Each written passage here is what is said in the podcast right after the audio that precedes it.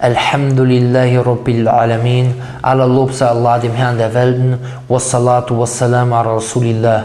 Und Friede und Segen sei auf dem, sei auf dem Gesandten Allahs, Muhammad sallallahu alaihi wasallam.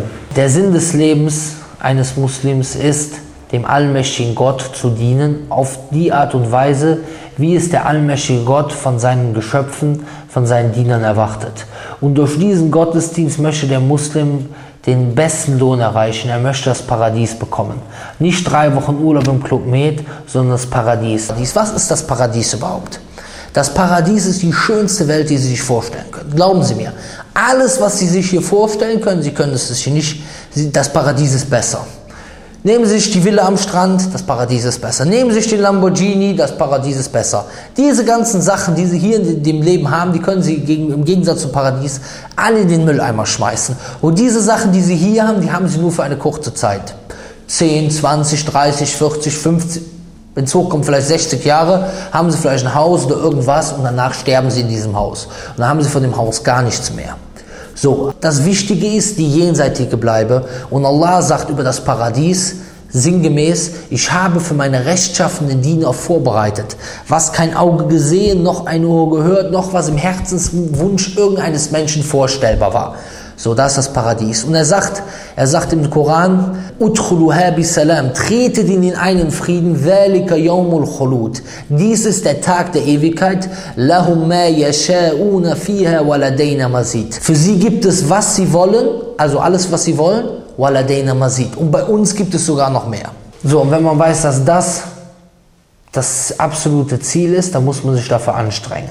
Und das detaillierte Programm, das detaillierte Programm, wie man dieses Ziel erreicht, heißt Islam. Ich frage Sie beispielsweise, was ist Islam? Ich frage Sie, was ist Islam? Nicht, was haben Sie über Islam gehört, nicht, was haben Sie in Taten einer Muslime gesehen. Denn das Problem ist, dass die meisten Menschen den Islam nach dem urteilen, was sie im Fernsehen gesehen haben, beziehungsweise was sie in den Medien wahr, wahrgenommen haben, die sich besonders viel Mühe gemacht haben, das Bild des Islam zu äh, entstellen. Wenn Sie wirklich wissen wollen, was Islam ist, dann lassen Sie diese Quelle auf Seite und streichen Sie alle, alle Informationen, die Sie von dieser Quelle, die nur darauf bedacht war, Islam schlecht zu machen. Die nächste Quelle ist das, was man in den Taten einiger Muslime sieht. Dann geht dann, äh, der eine geht drei Meter vor seiner Frau, das sagt man, ist das, das, das ach, ah, die Muslime müssen drei Meter für ihre Frau gehen, aber das ist mit Sicherheit nicht Islam. Und äh, man muss eben mal eins wissen, dass es eben auch viele Muslime gibt, die von ihrer Religion keine Ahnung haben. Aber man fragt halt eben Erkan von der Dönerbude oder Lale, die in der Disco im, äh, hinter der Theke arbeitet und den Johnny Walker einschüttet, die fragt man eben nach Islam. Da fragt man die Lale, ja Lale, gibt es im Islam Kopftuch? Sagt die, nee, gibt es gar nicht im Islam Kopftuch. Dann sagt man, ja, also im Islam gibt es gar kein Kopftuch. Ich habe die Lade ja gefragt, die arbeitet mit mir äh, in, der, in der Disco hinter der Theke, so nach dem Motto so. Aber was hat die für eine Ahnung von Islam? Überhaupt keine. Also muss man Leute fragen, die etwas Ahnung haben vom Islam, aber sicherlich nicht das, was also im Christentum davon gemeint ist. Also muss man gucken, wo man das Wissen vom Islam hernimmt. Wie gesagt, nicht das Fernsehen und nicht, was man in den Taten einiger sogenannter Muslime äh, gesehen hat. Als allererstes gibt es im Islam zwei Quellen, zwei Hauptquellen. Das ist als allererstes der Koran, das offenbarte Wort, unverfälschte Wort des allmächtigen Gottes, offenbart den Propheten Muhammad sallallahu alaihi wasallam und die Sunna, das heißt äh, die Handlungsweise des Propheten, beziehungsweise das, was er gesagt, das, was der Prophet sallallahu alaihi wasallam gemacht hat und dem, wo er halt eben zugestimmt hat. Zum Beispiel der Prophet hat zwei Leute, hat jemand etwas tun sehen, hat jemand etwas machen sehen und hat nichts dazu gesagt. Das heißt, das, was diese Person gemacht hat, ist eine erlaubte Tat. Ansonsten hätte der Prophet äh, also dagegen äh, etwas sagen müssen, hätte er etwas dagegen gesagt. Also dies sind die zwei Quellen. Und diese Missverständnisse äh, über den Islam, die gehen so weit, dass manche Menschen wirklich denken, Islam wäre eine Kasse, Raste oder Nation. Also hört man Türke, oh Muslim.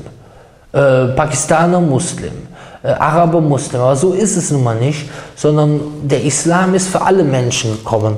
Allah sagt in Surah 49, Vers 13, sagt, Inna khalaqnakum min zakarin wa untha, wir haben euch aus einem männlichen und weiblichen Wesen erschaffen, wa shu'uban wa qaba'ila lita'arrafu und haben euch zu Stämmen und Völkern gemacht, dass ihr euch kennenlernt und dann sagt er, Inna akramakum indallahi, der Beste unter euch oder der Edelste unter euch ist wer? Der Türke, der Russe, der, der Araber? Nein. Inna akramakum indallahi atkakum, der Edelste unter euch ist der Gottesfürchtigste. Also, gibt es keinen Rassismus und nicht ist niemand ist besser nur aufgrund seiner Rasse, sondern das Kriterium bei dem allmächtigen Gott ist die Gottesfurcht. Also die fromm, wie fromm man ist, wie man, der, wie man der Religion nachgeht. Aber es gibt genügend deutsche Muslime. In Amerika werden über 200 Mann pro Tag Muslim. Das nur mal so nebenbei. Islam ist die schnellst wachsende Religion im Westen. Und viele Leute, die sehen einen Muslim, beispielsweise auch, was weiß ich, muslimischer Zuhälter. Sich Muslim. Ja, was machen wir mit dem? Aber handelt er nach dem Islam? Nein. Also wir können das Auto nicht am Fahrer messen.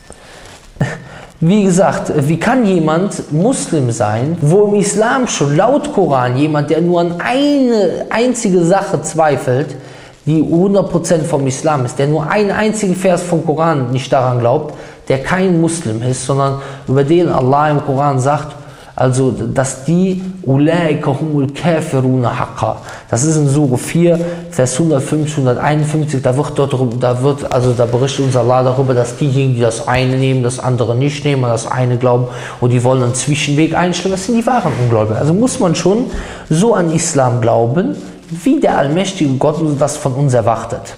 Ob das einem gefällt oder nicht. Und übrigens äh, zu diesem Vorurteil, dass der Islam nur für eine bestimmte Rasse wäre, übrigens nur 20% der Muslime sind Araber. Das ist das äh, von der Bevölkerung, bevölkerungsreichste islamische Land ist Indonesien.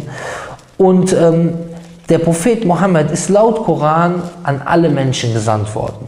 Allah sagt im Koran, Kul, also sprich, der Prophet soll sprechen, Inni Rasul, Kul, ya nas, sprich, o ihr Menschen, also alle Menschen, Inni Rasulullahi ilaykum jami'an. Ich bin der Gesandte Allahs zu euch allen. Und ähm, wenn man jetzt zum Beispiel sieht, wie das jetzt zum Beispiel bei Jesus laut Matthäus Evangelium 15,24 ist, dort steht, das die Geschichte mit der kanaanäischen Frau. Dort sagt Jesus der kanaanäischen Frau, also er schickt sie weg und will sie nicht helfen, sagt, ich bin nur gesandt zu den verlorenen Schafen des Hauses Israel. Das nun mal nebenbei. Aber Islam ist die Religion für alle Menschen, für mich und für sie, für alle Menschen. Egal, ob sie Helga heißen oder Hannelore oder egal wie. Und auch für Ahmed oder so. Der Islam ist die Religion für alle Menschen keine Religion nur für ein bestimmtes Volk. Und wenn jemand Islam annimmt, der kann sogar den deutschen Pass behalten. Das nur mal ganz kurz am Rande. Also was ist Islam? Das arabische Wort Islam bedeutet Hingabe, Ergebung.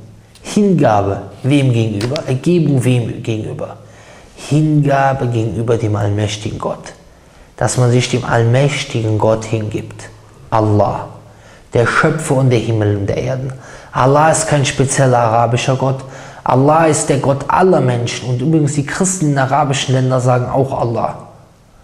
Und Allah ist kein Mensch. Solche Bilder beispielsweise, wie hier, die sind im islamischen Verständnis natürlich eine Zumutung, denn wie kann man den allmächtigen Gott nur so darstellen?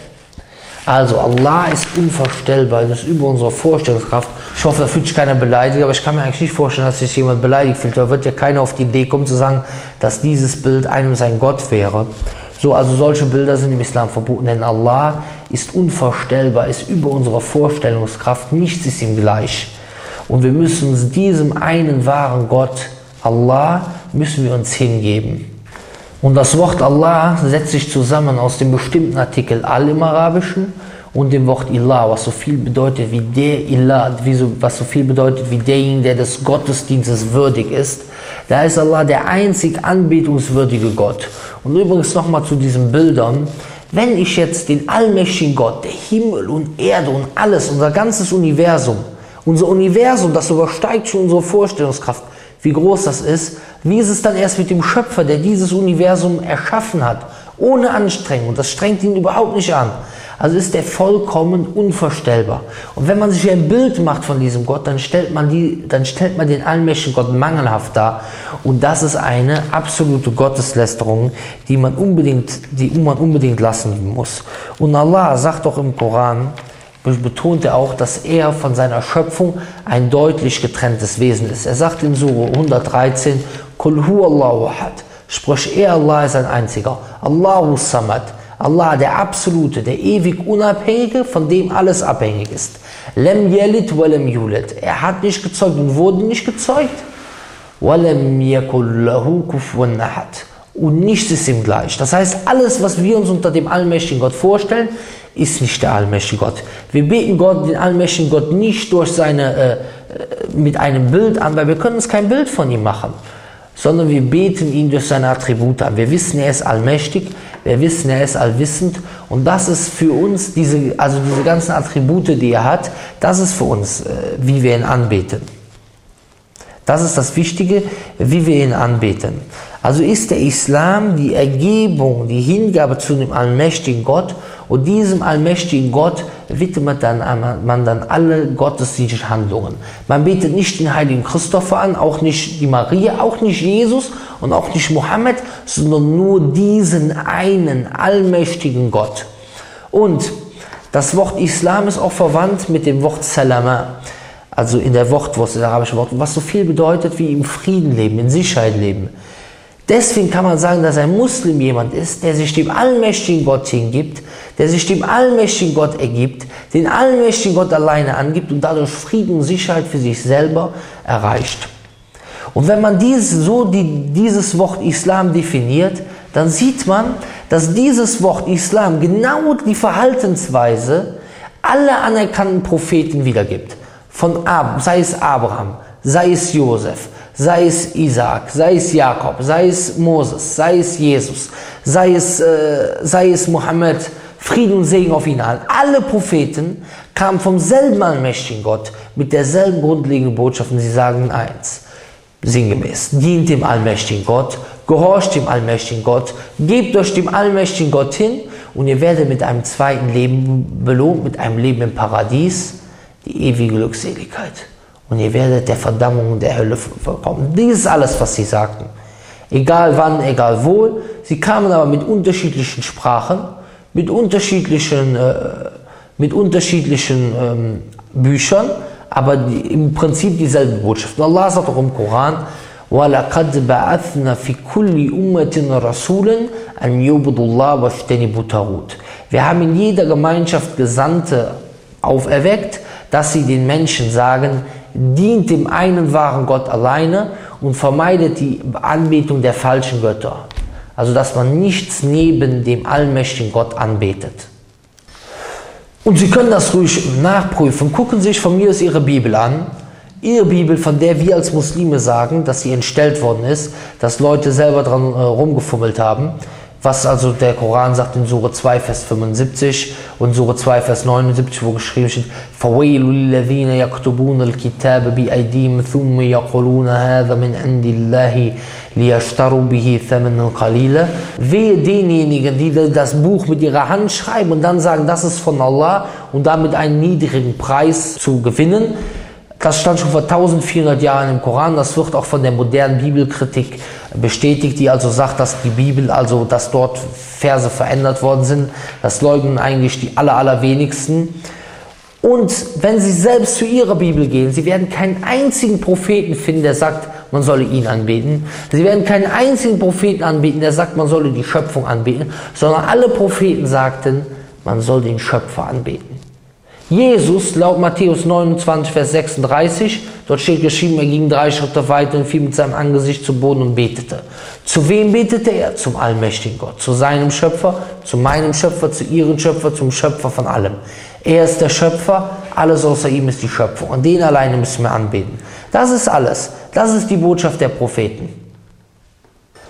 Und da sollte man sich jetzt direkt mal fragen, wenn man jetzt zum Beispiel in der Bibel sieht, dass Jesus zum allmächtigen Gott gebetet hat, dann sollte man sich fragen, kann es falsch sein, wenn wir als Muslime, Wenn wir als Muslime nur denjenigen anbeten, den Jesus einzig und allein angebetet hat, aber könnte es vielleicht sein, könnte es vielleicht falsch sein, wenn man statt dem, den Jesus angebetet hat, auch noch jemand anderen anbetet, auch noch Jesus anbetet? Wo hat Jesus dazu aufgerufen, dass man ihn anbeten soll oder seine Mutter? Wo? Nirgendwo. Nirgendwo hat er das getan. Also, woher will man wissen, dass das, also als Christ, ich will niemanden angreifen, das muss jeder für sich, die, die, muss er sich selber darüber Gedanken machen. Woher will man wissen, dass diese Anbetungsform für den allmächtigen Gott akzeptabel ist? Woher? Das ist die große Frage. Also war die Botschaft aller Propheten, dass wir den einen wahren Gott anbeten sollen, wie Allah im Koran sagt. وَمَا أُمِّرُوا إِلَّا لِيَعْبُدُوا اللَّهَ مُخْلِصِينَ لَهُ دِينَ Das ist in Sura 9, das ist in Sura 98, Vers 5. Das, das heißt, und ihnen wurde nichts anderes befohlen, außer dass sie den einen wahren Gott, also Allah, aufrichtig in der Religion dienen. Also das, das ist die, die grundlegende Botschaft aller Propheten und das ist Islam. Und deswegen können wir auch sagen, dass alle Propheten, dass alle Propheten Muslime waren. Denn was ist ein Muslim? Betrachten Sie mal nicht eine bestimmte Kleidungsform, denken Sie mal nicht an Mekka, Saudi-Arabien, Ägypten, sondern denken Sie daran, dass ein Muslim jemand ist, der sich dem allmächtigen Gott hingibt, der den allmächtigen Gott alleine anbetet und für ihn lebt. Denken Sie daran. Und Sie werden sehen, alle Propheten haben so gelebt. Alle Propheten haben sich dem allmächtigen Gott hingegeben. Alle. Vom ersten bis zum letzten. Alle kamen vom selben allmächtigen Gott mit derselben Botschaft, dass man ihn alleine anbeten soll. Wenn ich beispielsweise frage, welche Religion hatte Jesus, dann sagen einige, er war Jude. Ja, wenn er Jude war, warum ist man dann kein Jude? Warum wird man dann kein Jude? Man muss doch Jesus als Vorbild nehmen. Sagt man dann Christ, dann sage ich ja, wo steht, dass Jesus gesagt hat, nennt eure Religion Christentum? Nirgendwo. Aber war Jesus jemand, der sich dem allmächtigen Gott unterworfen hat? War Jesus jemand, der sich dem allmächtigen Gott hingegeben hat? Ja. Also war Jesus ein Muslim. Denn jemand, der sich dem allmächtigen Gott hingibt, heißt auf Arabisch Muslim. Also war Jesus ein Muslim. Also muss man, muss man sich Jesus als Vorbild nehmen man soll nicht Jesus anbeten, sondern man soll sich Jesus als Vorbild nehmen. Und Jesus war ein Diener des allmächtigen Gottes. Und deswegen muss man auch ein Diener des allmächtigen Gottes werden. Und wenn man das Wort Islam so betrachtet, dann ist eigentlich jemand, der vom Christentum zum Islam übertritt, der wechselt eigentlich nicht die Religion, eigentlich nicht, sondern der nimmt etwas hinzu und lässt etwas sein. Genauso, wenn ein Christ zum Islam kommt, der schmeißt seine Tugendhaftigkeit nicht weg, der schmeißt seine Ehrlichkeit nicht weg, seine Liebe für Jesus, seine Liebe für Maria, die schmeißt er nicht in den Mülleimer, nein, die nimmt er mit, aber er macht einige Hinzufügungen, wie zum Beispiel, dass er an Mohammed als Propheten glaubt, sallallahu alaihi wasallam, und dass er an den Koran, das heilige, letzte offenbarte Buch des allmächtigen Gottes glaubt, und er nimmt einige Sachen weg, zum Beispiel, dass er nicht daran glaubt, dass Gott als Mensch Jesus auf die Welt gekommen ist, von seiner eigenen Schöpfung, durch seine eigene Vorherbestimmung zusammengeschlagen, angespuckt, äh, verhöhnt worden ist und für sie ans Kreuz geschlagen worden ist. Also er nimmt den Glauben an die, und den Glauben an die Trinitätslehre, diese Sachen nimmt er weg und er nimmt einige Sachen hinzu und betet Gott so an, wie Gott es will. Nämlich Gott will, dass wir ihn so anbeten, wie der Prophet Mohammed uns gezeigt hat. Denn das, was der Prophet Mohammed uns gezeigt hat, ist eine Inspiration. Wie beten Sie beispielsweise den allmächtigen Gott an? Wie Sie wollen? Warum beten Sie, äh, Sie denken, Sie müssen dem allmächtigen Gott dienen? Glauben Sie, dass der allmächtige Gott will, dass Sie ihm dienen, hat Ihnen aber nicht gezeigt, wie Sie ihm dienen sollen. Der allmächtige Gott will, dass Sie ihm, ihm dienen, aber ob sie, wenn sie ihm nicht dienen, dann fügen sie ihm keinen Schaden zu, sondern sie fügen sich selber Schaden zu. Denn sind, wir als Menschen sind mit der Veranlagung vom allmächtigen Gott erschaffen worden, um ihm zu dienen. Er sagt im Koran, ich habe die Menschen und die Djinn nur erschaffen, damit sie mir dienen. Wenn wir ihm nicht dienen, handeln wir gegen unsere Natur. Das ist so, als wenn man in ein Dieselauto Benzin kippt. Deswegen, wenn wir ihm dienen, fühlen wir uns besser und wir sind auf dem geraden Weg, der ins Paradies führt. Und da sollte man drauf bleiben. Wir müssen Muslime sein, wir müssen, wir müssen sein von denjenigen, die sich dem allmächtigen Gott willentlich mit Liebe hingeben. Weil ein Muslim ist jemand, der sich willentlich hingibt. Ein Baum beispielsweise, wenn er seine Blätter abwirft, nach Allahs Befehl, ist ein Muslim. Der Mond, wenn er an seiner Umlaufbahn läuft, nach dem Befehl Allahs, ist ein Muslim. Und wenn wir willentlich den, und mit Liebe den Gesetzen des allmächtigen Gottes folgen, dann sind wir Muslime. Und die letzte Botschaft, aus der wir herauskriegen können, was der allmächtige Gott von uns erwartet, die letzte Rechtsleitung, die der allmächtige Gott herabgesandt hat, in der keine Fehler vorkommen. Zum Beispiel in der Bibel gibt es viele, viele äh, Widersprüche und Fehler. Zum Beispiel in äh, Levitikus 11, äh, Vers 6, dort steht, der Hase ist ein Wiederkäuer. Und moderne Wissenschaft sagt, der Hase ist kein Wiederkäuer, also kann das schon mal nicht vom allmächtigen Gott sein. Das kann nicht das Wort Gottes sein, denn der allmächtige Gott weiß, ob der Hase ein Wiederkäuer ist oder nicht. Oder auch in Matthäus 27, Vers 5 steht, dass, dass Judas das Geld, was er für den Verrat von Jesus bekommen hat, weggeschmissen hätte und er hätte sich dann erhangen, Selbstmord gemacht. Und in Apostelgeschichten 1, Vers 18 steht aber, dass der Judas das Geld nicht weggeschmissen hat, sondern er hätte sich von dem Geld einen Acker gekauft und auf diesem Acker wäre er hingestürzt, sein Leib wäre auseinandergeboren, also barst auseinander und seine Eingeweide werden hinausgefallen. Also zwei verschiedene Geschichten. Dann steht in einem Evangelium eine andere Zeit, wann Jesus gekreuzigt worden ist. In einem Evangelium steht, er ist schon zur dritten Stunde gekreuzigt worden. Im anderen steht er zur sechsten Stunde, wo, wo war er noch immer nicht gekreuzigt worden. Also viele verschiedene Sachen. Das soll kein Angriff sein, das soll nur zum Nachdenken anregen. Und im Koran gibt es das nicht.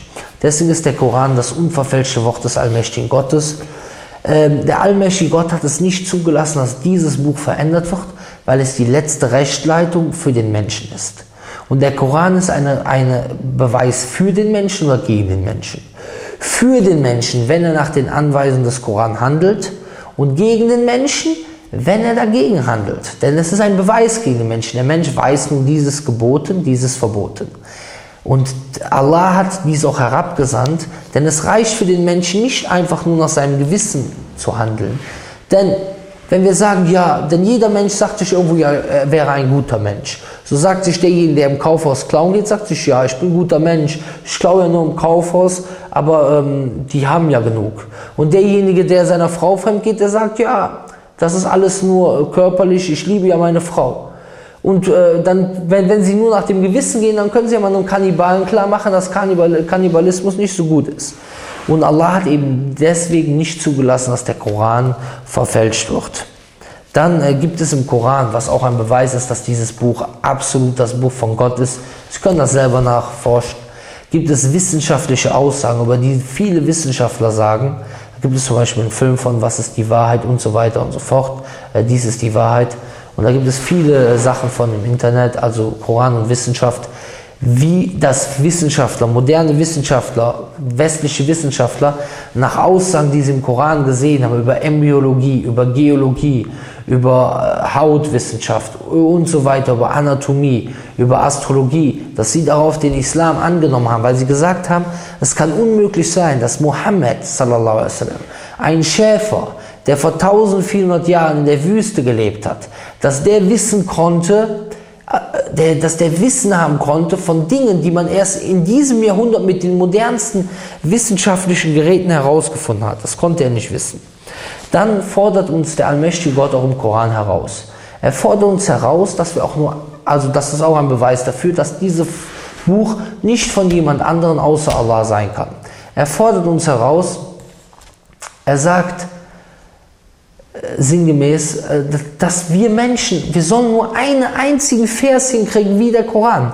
Weil der Koran in so einer sprachlichen Gewalt, in so einer sprachlichen Schönheit gemacht worden ist.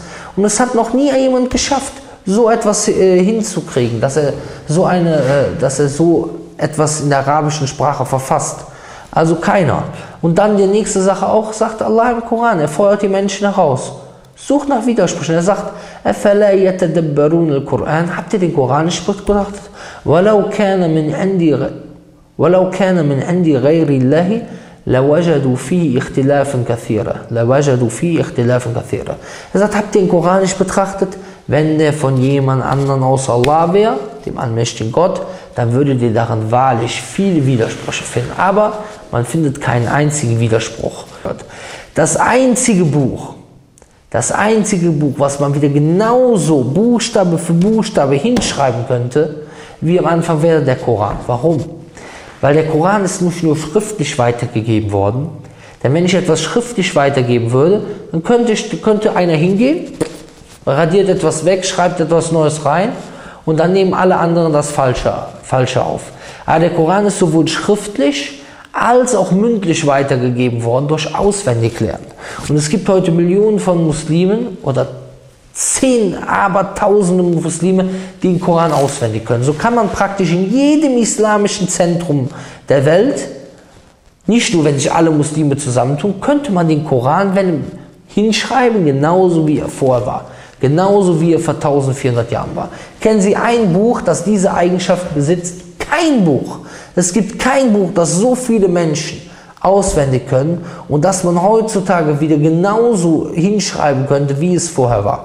Was so viele Menschen, und das, wie gesagt, an vielen, vielen äh, verschiedenen, verschiedenen äh, Stellen der Welt. Das nur dazu. Und dann soll man sich einfach mal an dieser Stelle, rufe ich dazu auf, beschäftigen Sie sich mit dem Koran und suchen Sie nach der Wahrheit und machen Sie Ihr Herz für die Wahrheit auf. Haben Sie keine Vorurteile, denn mit Vorurteilen kann man die Wahrheit niemals finden. Das ist also ein sehr wichtiger Tipp. Wenn man die Wahrheit, denn manche Menschen, die fühlen sich emotional zu einem bestimmten Glauben, zu einer bestimmten äh, Gruppe von Menschen, äh, fühlen sich damit verbunden und die gucken nicht nach rechts und nicht nach links und vielleicht läuft die Wahrheit an ihnen vorbei. Wenn man beispielsweise jemand fragt, warum ist er katholisch, dann sagt er ja, meine Eltern, die waren auch katholisch.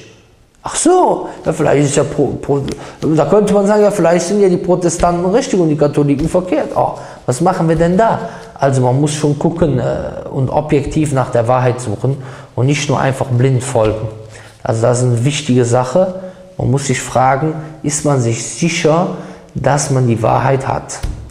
Und deswegen schauen Sie sich den Koran an, schauen Sie sich den Koran an und seien Sie ganz ehrlich zu sich selber.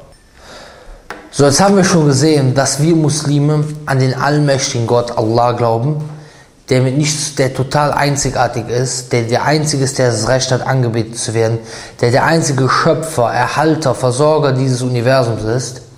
Das ist, unsere, das ist der allmächtige Gott Allah. Dann, dass wir an Propheten glauben, dass wir insbesondere glauben, dass der Prophet Muhammad der letzte Prophet ist. Dann, dass wir an heilige Bücher glauben und dass das letzte heilige Buch der Koran ist und dass die Bücher, die davor waren, entweder nicht mehr vorhanden sind oder entstellt worden sind und verändert worden sind. Dann glauben wir Muslime noch an Engel. Wir glauben, dass Engel Wesen sind, die der allmächtige Gott aus Licht erschaffen hat und die verschiedene Aufgaben haben. Kann der allmächtige Gott Engel aus Licht erschaffen? Klar. Kann sie sogar aus Holz erschaffen oder aus Glas, aber hat sie aus Licht erschaffen? Braucht der allmächtige Gott die Engel wegen ihrer Aufgaben? Nein, aber er hat aus bestimmten Weisheiten, die ihm bekannt sind, aber uns unbekannt sind, die Engel erschaffen. Deswegen, und dieser allmächtige Gott, der die Fähigkeit hat, die Engel zu erschaffen, der nichts und niemanden braucht, aber den alles braucht, Al-Qayyum, dieser allmächtige Gott, der hat auch die Macht, mich und sie und alle Menschen an dem jüngsten Tag zu versammeln zu einem gewaltigen Tag, wo er sagt im Koran in Surah 99, Vers 7 und 8, 8 7 und 8, und wer nur ein Atom Gutes tut, der wird es sehen. Und wer nur ein, ein Atom Schlechtes tut, der wird es sehen. Und dies ist ein gewaltiger Tag, an dem alle Menschen zusammengebracht werden. Und jeder wird sehen, was seine Hände vorausgesetzt haben. Allah sagt im Koran, Inna anzarnakum azaban kariba. Wir warnen euch vor einer nahen Strafe. يوم ينظر المرء ما قدمت يداه ويقول الكافر يا ليتني كنت ترابا. Das heißt, also wir warnen euch vor einer baldigen Strafe, ein Tag, an dem eine Person sehen wird, was die Hände vorausgeschickt haben und an dem der Ungläubige sagen wird, oh weh, mir wäre ich doch nur Staub. Im Diesseits tut man alles, um zu leben. Jemand ist im Felsen eingeklemmt, der schneidet sein Messer mit, der, mit dem Schweizer, der schneidet seine Arme mit dem Schweizer Taschenmesser ab, um zu überleben. Aber im Jenseits, da würde er, dann sagt er, oh wehe, da sagt er, oh wehe, dass er doch nur Staub wäre. Er würde, er würde so gerne tot sein, weil die Strafe einfach zu streng ist. Allah sagt im Koran, und an diesem Tag straft niemand so, wie er straft. Und an diesem Tag geht es eben darum, um die ewige Bleibe. Wo wird die ewige Bleibe eines Menschen sein? Die Menschen, die glauben und gute Werke taten und die mehr gute Taten als schlechte Taten haben, die werden ins Paradies kommen. Ewige Glückseligkeit. Und es kann sein, dass jemand glaubt, der wird zum Beispiel in diesem Leben bekommt der Proben zum Beispiel äh, Krankheit und es werden ihm Sünden abgezogen. Oder er wird zum Beispiel im Grab bestraft. Oder er wird am Tag der Auferstehung äh, kriegt er Strafe. Oder er kriegt, er kommt erst in die Hölle und kommt danach wieder raus. Aber jemand, der im Unglauben stirbt, der verweigert, dass Mohammed der Gesandte Gottes ist, der verweigert, dass der Koran das letzte Buch des allmächtigen Gottes ist, Wer auch nur an eine Sache zweifelt oder den Glauben verweigert, was Gott befohlen hat, dass man ihm, äh, dass man daran glauben soll. Und wer dem äh, sagt, die Natur hätte die Welt erschaffen. Und wer sagt, Gott wäre ein Mensch. Oder wer sagt, wie in Genesis äh, steht, Gott hätte mit Jakob gerungen und Jakob hätte gewonnen. Oder Gott wäre nach dem Schöp Erschaffen der Schöpfung nach sechs Tagen am siebten Tag müde gewesen. Wer an diese Sachen glaubt und wer jemand anders neben dem allmächtigen Gott anbetet, wer Jesus anbetet, wer Mohammed anbetet, wer, wer den heiligen Christopher anbetet, all diese Leute werden kein Entkommen aus der Hölle, Hölle finden, wenn sie die Botschaft, zumindest wenn, wenn sie die Botschaft gehört haben, dann ganz sicher. So, und das ist also eine Sache, die man ganz äh, sicher wissen muss, dass es eine Hölle gibt. Das, und dort ist wirklich da möchte kein Mensch auch nur eine Sekunde rein. Allah, Allah sagt im Koran, إذا ألقوا فيها سمعوا لها شهيقا وهي تفور. Das heißt, wenn sie dort hier reingeworfen werden, dann hören sie diese Hölle brüllen. Takadu tamayyazu min al und fast zerbersten vor Wut. Und das muss man, muss man sich vorstellen. Und davor möchte sich jeder retten. Und wie gesagt, der Weg, dass man da hinkommt, ist eben, dass man an alles glaubt, womit Islam gekommen ist. Und dass man gute Werke tut, dass man versucht, sich immer zu verbessern und dass man bezeugt, dass es keinen Gott gibt außer Allah und dass Mohammed der Gesandte Gottes ist.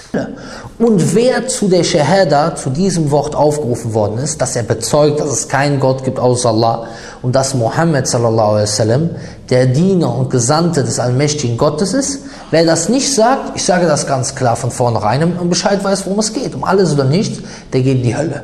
Jetzt werden natürlich einige Leute, die werden wahrscheinlich dann aufschreien und werden sagen, ja, wie Hölle, wie kann das denn sein, dass der, äh, dass ein äh, barmherziger Gott den Menschen in die Hölle schickt? Wie kann das denn sein? Aber das ist total falsch, dieser Gedanke. Weil natürlich ist der allmächtige Gott allbarmherzig. Aber er bestraft aus Gerechtigkeit und belohnt aus, Barmherzig aus Barmherzigkeit. Und wenn er für jemanden bestimmt, dass dieser Mensch in die Hölle geht, dann hat er es verdient vielleicht nicht nach ihrem Maßstab. Und man kann sich dann an diesem Tag nicht beschweren, sondern dann ist es zu spät. Aber jetzt hat man noch die Zeit, die Sachen gerade zu biegen und nach dem richtigen Weg zu suchen. Und übrigens wird die Hölle auch im, in der Bibel übrigens erwähnt, aber da das mittlerweile nur das wissen halt eben irgendwie die wenigsten Leute, weil da wird halt eben meistens nur äh, Beschäftigungstherapie, Friede, Friede, Friede, Friede, Barmherzigkeit, Liebe gesprochen. Wir reden auch von Liebe, wir reden auch von Barmherzigkeit, wir reden auch von Friede. Aber es geht ja auch um die Realität.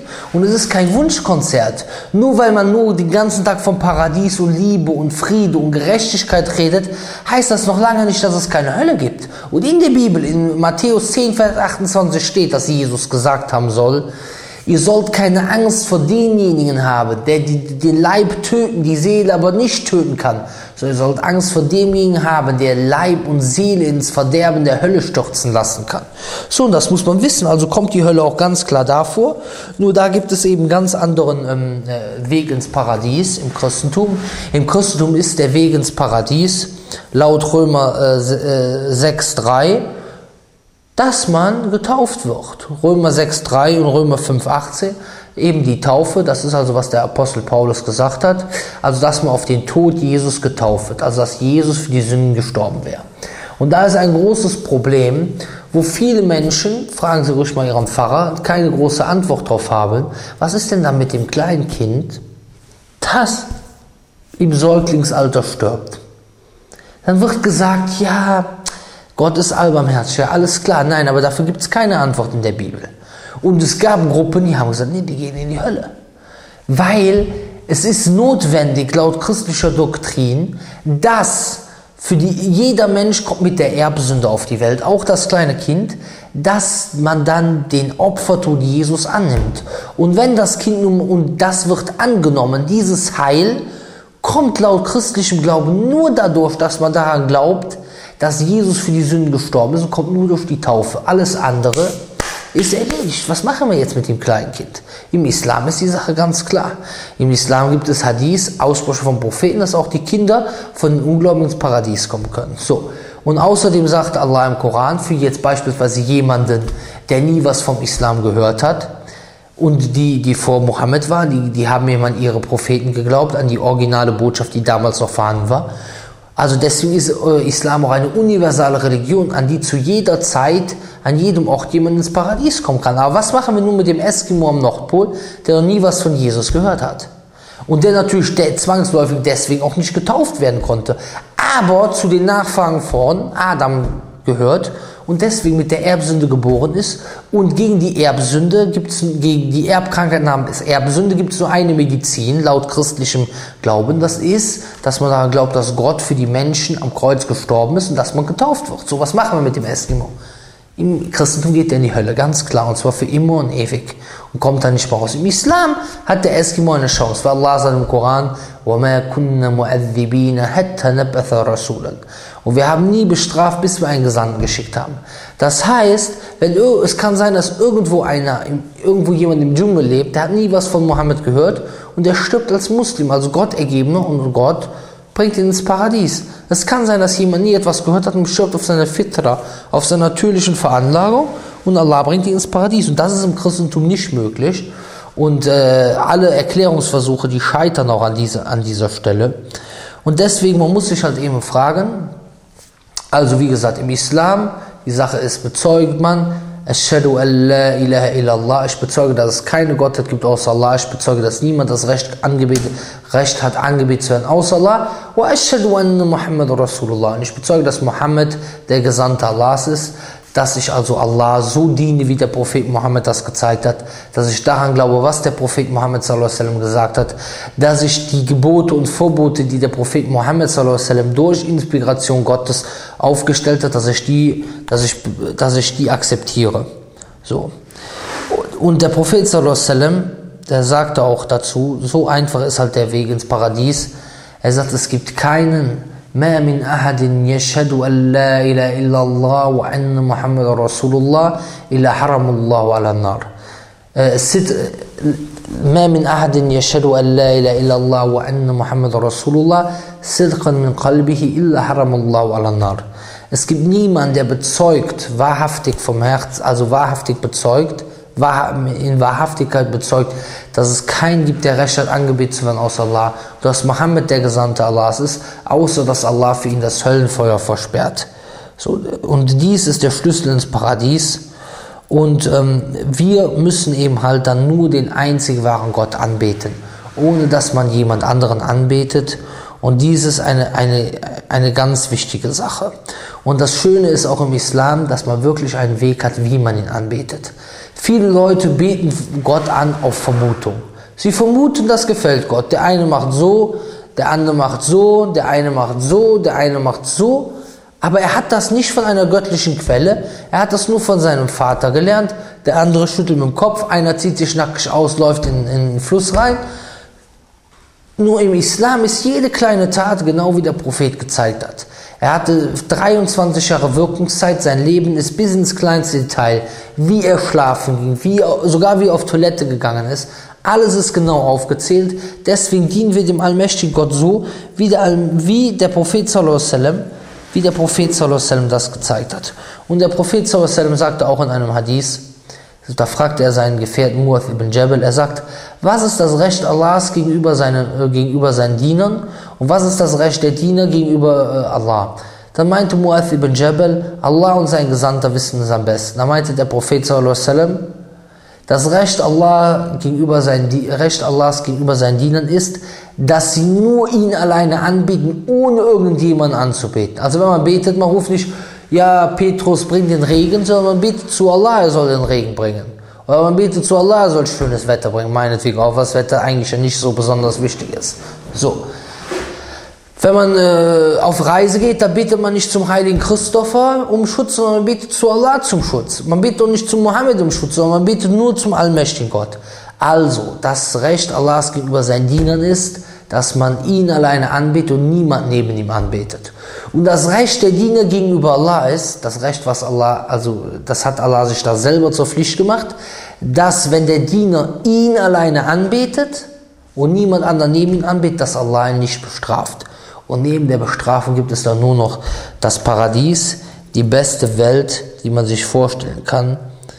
Und ähm, Manche Leute sagen sich vielleicht, ja, okay, im Islam, da gibt es viele, äh, viele Beschränkungen, viele Sachen, die schwer sind, äh, beten, kein Alkohol trinken und so weiter und so fort. Erstmal ist es nicht schwer, es ist leicht.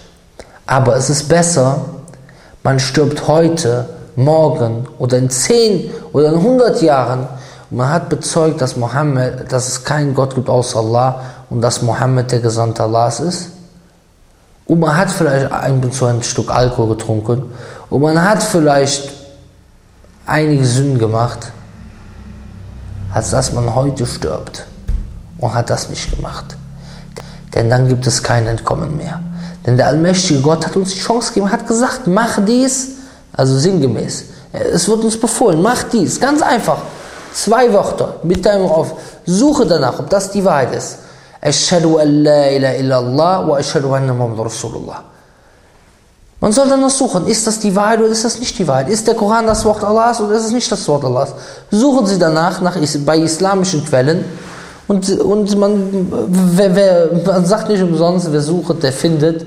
Allah ist nicht ein Gott, der für die Sünde von einem einzigen Menschen die ganze Menschheit 100.000 Jahre oder was weiß ich wie viele Jahre äh, verflucht, sondern der allmächtige Gott der, der ist äh, barmherzig und vergebend. Er sagt in einem heiligen Hadith, Ibn äh, Adam, O Sohn Adams, لو بلغت ذنوبك عنان السماء ثم استغفرتني غفرت لك. Also, O Sohn Adams, wenn deine, wenn deine Sünden bis oben zum Himmel gehen, dann bittest du mich, und du bittest mich dann um Vergebung, so werde ich dir vergeben. So sieht die Sache aus. In anderem Heiligen Hadith sagt Allah, Ja Ibadi, O meine Diener, innakum tuchti'una bil wa nahar. Ihr begeht Verfehlung bei Tag und in der Nacht und ich vergebe die Verfehlung allesamt. Fastaghfiruni aghfir lakum. So bittet mich um Vergebung und ich vergebe euch. Und so muss man das machen. Man soll nicht zum Priester gehen und in der Kanzel sprechen, sondern beten Sie einfach zum allmächtigen Gott von zu Hause, von Ihrem Zimmer, aus Ihrem Bett von mir aus. Und der allmächtige Gott wird ihn inshallah äh, vergeben. Ich habe diese Worte gesagt, man kann das Thema sicherlich noch ausführlicher besprechen. Ähm, wenn Sie nicht mit mir einverstanden sind, machen Sie sich trotzdem Gedanken, was Sie daran hindert, zu bezeugen, was Sie an Ihrem Glück hindert. Was hindert Sie daran, zu bezeugen, dass Allah der einzige wahre Gott ist ohne Partner, einzigartig, unvergleichlich und dass Mohammed der Gesandte Gottes ist. Denn Mohammed, er hat für diese Botschaft, weil er wusste, dass sie von Gott ist, hat er viel aufgeben müssen. Er wurde verfolgt und er hatte keine Aussicht auf Erfolg gehabt am Anfang. Und man hat ihn versucht zu töten. Man hat Leute aus seiner Familie getötet. Und er hat an dieser Botschaft festgehalten. Warum? Weil er wusste, dass diese Botschaft von Gott ist. Man hat ihm Geld angeboten, dass er aufhört. Warum hat er es nicht angenommen? Weil er wusste, dass diese Botschaft von Gott ist. Er hat gesagt, ihr könnt mir den Sonne in, den rechte, in die rechte Hand und den Mond in die linke Hand legen. Und viele Leute haben an ihn geglaubt. Viele Christen sind damals und viele Juden sind von ihrer Religion zum Islam friedlich, äh, ohne Zwang übergetreten. Und deswegen machen sie sich Gedanken darüber. Und selbst wenn sie nicht meiner Meinung sind, betrachten sie Islam und versuchen sie nach der Wahrheit zu suchen.